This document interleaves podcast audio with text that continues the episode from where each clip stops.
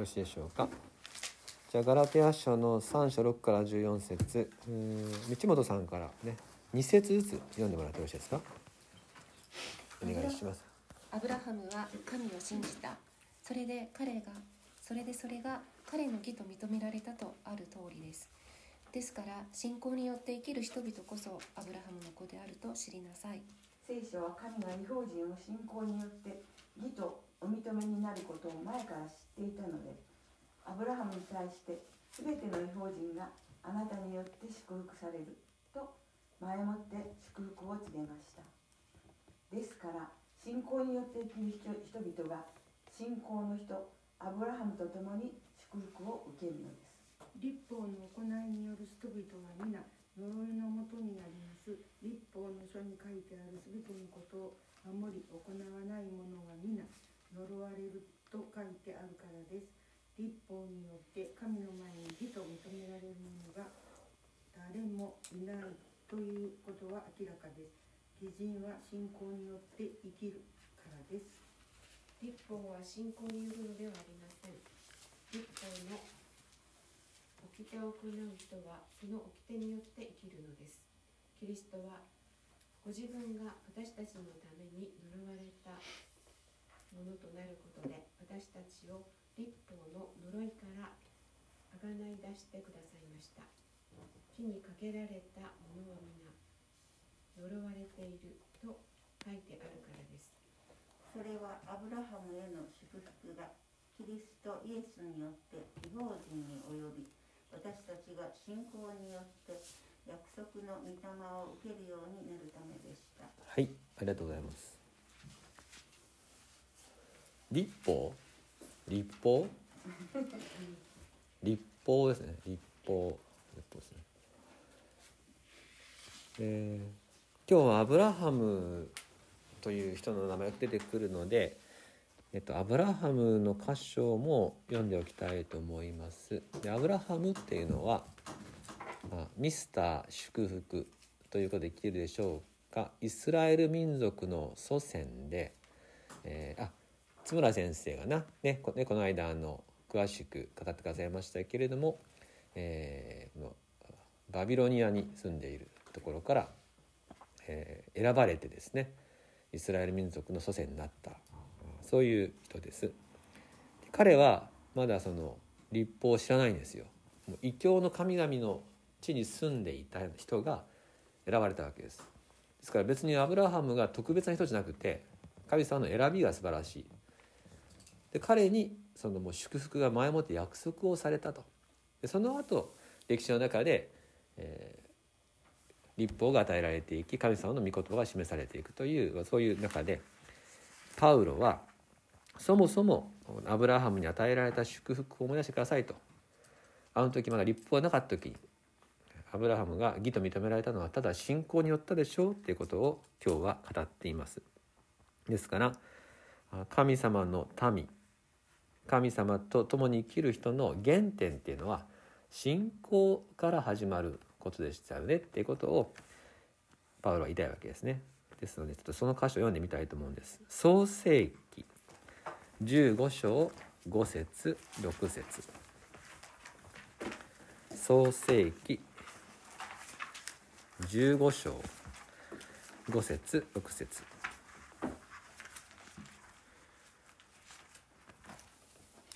はい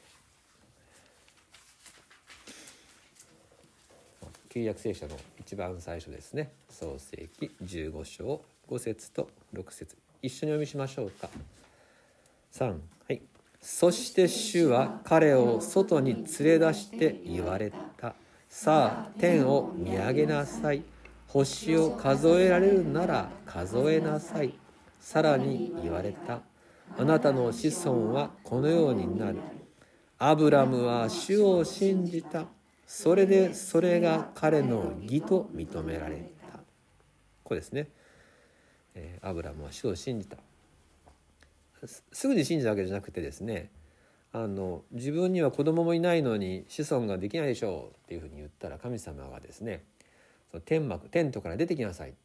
上を見てごらんって言われて出てみたらそこに満天の星空があったわけですよ。満天の星空を見せながらこのようになるからっていうふうに言った時にぱりこのアブラハムこの時はまだアブラムっていうんですがこの世界を作られた神様がお約束してくださるんだと思った時にね信じる気持ちになれたんですね。その信じた信仰がもう彼を義と認めた彼を救ったんだ彼に祝福をもたらしたんだっていうことをパウロは紹介しています彼が何か行ったわけじゃなくて与えられた祝福を彼は信じたその信仰による義である。そして戻りましてガラテヤ書の、えー、3章6節7節で「アブラハムは神を信じた」それでそれが彼の義と認められたとある通りです。ですから信仰によって生きる人々こそこそアブラハムの子である、えー、イスラエルの人たちは自分たちの祖先がアブラハムだというですね血のつながりで私たちこそアブラハムの子だって言ってますがパウロは違うよと、えー、この血がつながっていようがいまいが信仰で神様を受けるかどうかが鍵だよと。そしてもう聖書は最初から違法人ユダヤ人のない人たちも信仰によって義と救われるという計画を持ってました。ということでアブラハムに対してですね全ての違法人があなたによって祝福されると。書いてあったでしょ。それ別の箇所に書いてあるんですけれども。そうやって最初からこの違法人の救いも旧約聖書は教えています。そういうことを触れるわけですね。神様の計画はもう着々と進んできた。そしてユダヤ人たちがこのこだわったところの立法ですね。これは出エジプト記で与えられるんですけれども。その立法の行いによっては人は救われない誰も立法を行うことができない立法の形だけ行うことができても心を見られる神様の前では罪のない人はいないんだと。ですからあこの立法の行いでは結局誰も救われることができなかったという旧約聖書の事実も伝えています。10節立法の行いによる人々は皆呪いのもとにあります。立法の書に書いてある全てのことを守り行わない者は皆呪われると書いてあるからです。これは新明記27章26節に書いてあるんですね。創出レビ民新明記の27章26節にこの御言葉を実行したい者は呪われるという言葉があります。立法によっては義と認められてはいないユダヤ人に対して立法を与えられたんですでこの立法っていうのは聖なる民の生き方がどういうものかが示されてました。神の聖なる民はこういうふうに生きるんだよと。それは同時に何が罪かってこともこれで明らかになる。そして問われるのは心に神様への愛があるかどうか。また隣人への愛があるかどうかという心が問われるんですね。これがなかったわけです人間には。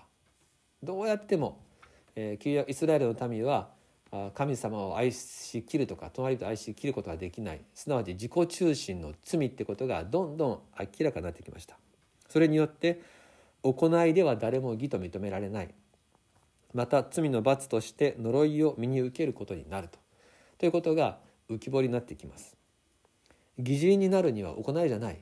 信仰でしかないんだと。それが11節ですね。立法によって神の前に義と認められる者が誰もいないということは明らかです。偽人は信仰によって生きるからです。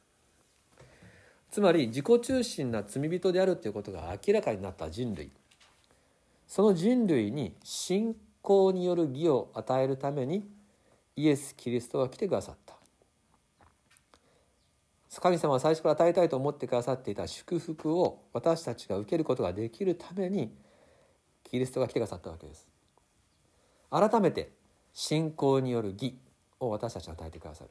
でも私たちは自己中心の罪を抱えていて呪いを身に受けるべきものである。その私たちが信仰による義を受けるってことはどういうことなのかというとその呪いもひっくるめて神様が受け止めてくださる解決してくださるというその福音を信じる信仰によって義と認められるということで救いの計画がここで完結するわけですね。それが、えこの13節に書いてあるわけです13節キリストはご自分が私たちのために呪われたものとなることで私たちを立法の呪いからあがない出してくださいました。あがなうっていうのは買い取る代価を払うということですね。自分が呪いを受けることで代価を払う代金を支払ってくださる。えなぜイエス様が呪われたものになるかというと木にかけられたものは皆呪われるというそういう言葉があるんですね。えその御言言葉通りに、えー主がイエス様。これはあの新明記の21章23節というところにですね、えー木にかけられたもの呪われるところがあるんですけれども、えーイエス様が私たちのために呪われたものになってくださった。そして14節。結論ですね。一緒に見ましょうか。14節3はい。それはアブラハムへの祝福がキリストイエスによって違法人に及び私たちが信仰によって約束の御霊を受けるようになるためでした。アブラハム最初に言いました。ミスター祝福であると言いました。えこのアブラハムに与えられた人生というのは祝福のみの人生なんです。もうアブラハムの行く道がすなわち常に祝福なんですね。そういう人生をアブラハムには神様は与えたんですがそのアブラハムへの祝福のがキリストイエスによって私たち違法人に与えられるというですからこの14節はもうね旧約聖書と新約聖書を束ねて一言で書いているようなところなんですね。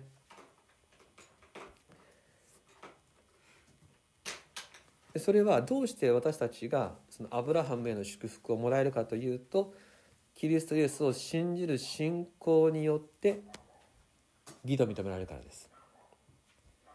十字架のキリストですね。13節にあるように木にかけられてくださった呪いを受けてくださったという十字架を信じることによって私たちはアブラハムに与えられた祝福を受け継ぐんですそしてじゃあ祝福とは結局何なのかですね分かるようで分からない祝福私の人生はそんなに祝福されるんだろうかアブラハムみたいなねアブラハムの祝福って言うけど私にとっての祝福は何なのかそもそも祝福って何なんですかってことが今日の箇所にこの14節に書いてあるんですね。それは約束の御霊を受けるという言葉なんです。よろしいでしょうか。祝福とは何か。聖霊を受けること。内住のキリストです。私の中にキリストが住んでくださるということ。インマヌエル。主が我らと共にある。これが祝福の核の部分です。えーアブラハムイサクヤコブと代々つながる中で神様は絶えず祝福を語ってくださるんですが特にねヤコブに対しては祝福の内容をかなり詳しく書いてあるんですね。でその中で、えーあなたの子孫が増えるよ」とか「この地があなたもなるよ」とかそういうことの中で神様がおっしゃるのが「私があなたと共にいる」っておっしゃるんですね。でそれに対してヤコブも「あなたが私と共にいてくださるんでしたら私はあなたに仕えます」っていう表現をするんですけど「共にいてくださる」これがあるならばあと全部がもうついてくるでしょ。主が共にいてくださるんであるならば他のことは全部もう結果としてついてくるじゃないですか。明日のことも。何だってそうですよね。神様は共にいてくださるということこれにがこそが祝福の原点であって後の個別の祝福具体的なものっていうのは全部もうあとは神様が与えてくださるものです。大切なのは主が共におられるっていうこの単純な言葉。これが聖書の中でですね祝福のもとへとして何度も繰り返されます。有名な恐れるの私はあなたと共にいるっていう言葉が皆さんですね。すごく励まされる言葉です。そしてまたイエス様が生まれる時にマリアに対してその名をインマヌエル主は我ら共にあると。言われたでしょ？そしてまたイエス様は精霊が来られる時にその助け主の働きはいつまでもあなた方と共にいるためである。おっしゃったでしょ？そしてまたイエス様はあの福音書の最後に「見よ私は世の終わりまであなたと共にいる」おっしゃったでしょ。そして黙示録の最後で「神の幕屋あなたは共にある」もう聖書はずっとですね共にある神っていうことを語り続けてるんです。私たちと共にいようとしてくださる主。これが祝福です。私たちは十字架のキリストを信じる信仰によって私の中に主が共にいてくださるという精霊をいただく。この方と共に生きる時全てが祝福になります。ですから私たちは他の祝福に惑わされたらないというかね、えー、なんかこう何なんでしょうか。いいものとかなんか美味しいものとか楽しいこととかっていうそういう個別のことを祝福と捉えてそれを得ようそれを得ようとして気づくとですねイエス様から離れてるっていうことになるとするならばそれは一番大事な祝福じゃないものをですね2番目3番目のものにとらわれてどうしても必要なものをですねないがしろにしてしまってかえって貧しくなっていくってことにもなりえます。私たちは見るべきなのは十字架による救い私の罪があがなわれイエス様が一緒にいてくださるというこれです。このことを信じる人ですね。他のものはもう置いといていいので私のうちにイエス様がいてくださるということを信じる人はその人そのものがもうミスター祝福ミス祝福になることができる。ということです。アブラハムの祝福がイエス・キリストによってあなたには与えられてるんだよってパウロは言うわけですね。今日それを信じますかっていうのが問われてるわけです。私のうちにイエス様が住んでくださる。ですからこの14節この言葉が「はいアーメン」っていうふうに言えるかどうかっていうことはですねもうあのガガラテヤの人たちに対してパウロから問われてるわけですね「どうじゃ!」っつって私たちに対してもこれが「アーメンですか?」って問われてるわけですですからやっぱりちょっとねあの胸の温度を熱くしてっていうかですねやっぱりこの感動を持ってイエス様が来てくださったっていうことの重さを感じながらこの14節をですね心に受け止めたいわけです。でもう一回ですね14節一緒にお読みしましょうか。3はい。それはアブラハムへの祝福がキリストイエスによって違法人に及び私たちが信仰によって約束の御霊を受けるようになるためでした。そしてもう一箇所。アブラハムへの祝福の言葉を自分への言葉として受け止めたいんですね。最後に創世記12章2節を読みたいと思います。創世記12章2節。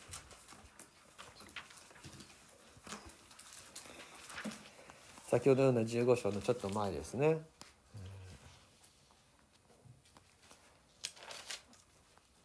創世記12章2節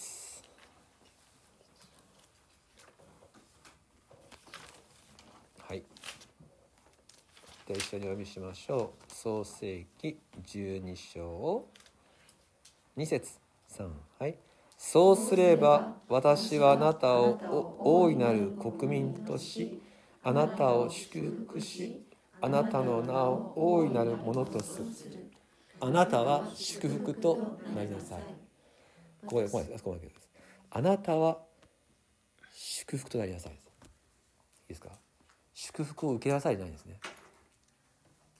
祝福を知りなさいとか祝福を学びなさいとかじゃなくてあなたが祝福になるんだと。なぜならばあなたのために十字架にかかったイエス・キリストがあなたと共に生きるからあなたが祝福祝福そのものだと。ですから私たちを祝福する人は祝福され私たちを呪う者は呪われるということすら3節にはありあなたによって人々は祝福されていくんだよと。そう書いてあります。この祝福が今私たちに継承されてますよっていうのをパウロは言いたいんです。立法の行いによって頑張りによってとか我慢によってとか人と比べてとかそういうことで何かを得ようとしなくていいから見るべきなのはあなたの罪のために十字架にかかられたイエス・キリスト。この方によってあなたは祝福になるんだよ。ということを今日はご一緒に確認しました。お祈りします。あなたは祝福となりなさい。天のお父様私という土の器小さな入れ物に愛なるイエス様が住んでくださることそこから生涯にわたる祝福があふれることを聖書は教えてくれています。ただあなたの恵みにより憐れみにより愛によって精霊によってイエス様がうちに住んでくださりあなたは祝福となりなさいとおっしゃってくださるお言葉。その御言葉を信じる者が義とされる。豊かな力強い約束をありがとうございます。どうぞ。誰にはばかることもなく人と比べることもなく私とあなたの関係の中でそれぞれにこのお言葉に対して信じますと答えさせてください。あなたと共に生きていく。アブラハムの子。アブラハムの娘たち。神の子供たちとして見舞いを歩んでいきたく願います。身に余るお言葉をありがとうございます。しかし私たちは今まで信じてきました。この大きな恵みもまた信じて次に進んでまいります。よろしくお導きください。好きにイエスキリストの名によってお祈り申し上げます。アーメン。